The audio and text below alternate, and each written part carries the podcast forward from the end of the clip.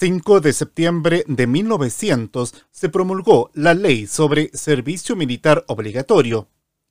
El gobierno del presidente Federico Errázuriz Echaurren promulgó el 5 de septiembre de 1900 la ley de reclutas y reemplazos del ejército y la armada.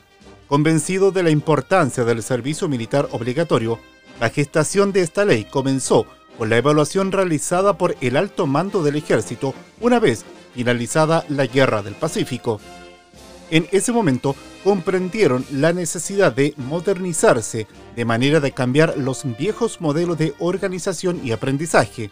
De hecho, el ejército chileno, antes de la Guerra del Pacífico, estaba fuertemente influenciado por la doctrina y formación francesa. Contribuyó a ello que, hasta ese conflicto, el grueso del armamento que utilizaba era proveniente de esa potencia europea. No ocurría lo mismo con la Armada, cuyas vinculaciones estaban fuertemente enraizadas en la Marina inglesa. Una vez estudiada la situación, el general Emilio Sotomayor Baeza recomendó con entusiasmo la contratación de instructores alemanes para el ejército chileno, basado en su experiencia de 1872, cuando había sido comisionado a Europa con el objeto de comprar armamento para el ejército y estudiar la organización de los ejércitos europeos.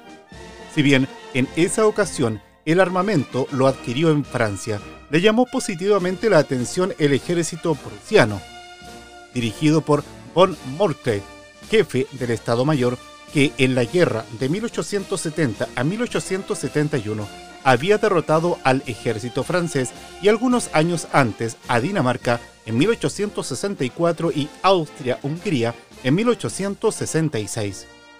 Esta sugerencia rápidamente fue acogida por el almirante Patricio Lint Solo de Saldívar y contó con todo el apoyo del gobierno de la época, del presidente Domingo Santa María González, por lo que en 1885 el ministro de Chile en Alemania, Guillermo Mata, contrató a Emilio Kornek Hensen con el grado de teniente coronel para que dirigiera los estudios técnicos de la escuela militar y fundara la Academia de Guerra.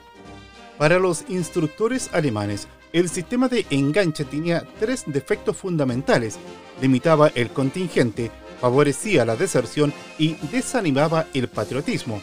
Para ello, el concepto de reclutamiento tenía que ver con un concepto de Estado-nación, en la cual todos los chilenos tenían el deber de servicio militar como parte de esa identidad común. De allí que las leyes tenían un efecto uniformador de obligaciones, entre las cuales estaba la de prepararse para defender esa condición común, la nacionalidad, la patria.